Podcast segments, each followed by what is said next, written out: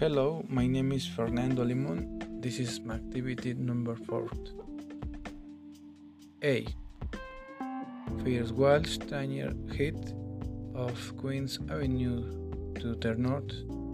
After that, turn right on Oxford Street. After that, left the, my house is in front of the football pitch. B. First wall son un, until you reach Oxford Street Avenue.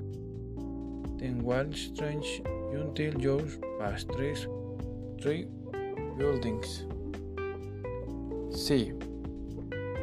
First wall west until you reach Queens Avenue.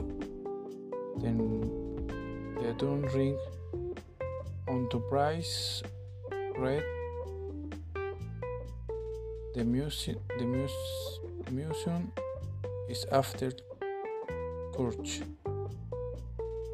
D. First wall west until you reach Queen Avenue. Then turn left un- until Rouge reach King Way.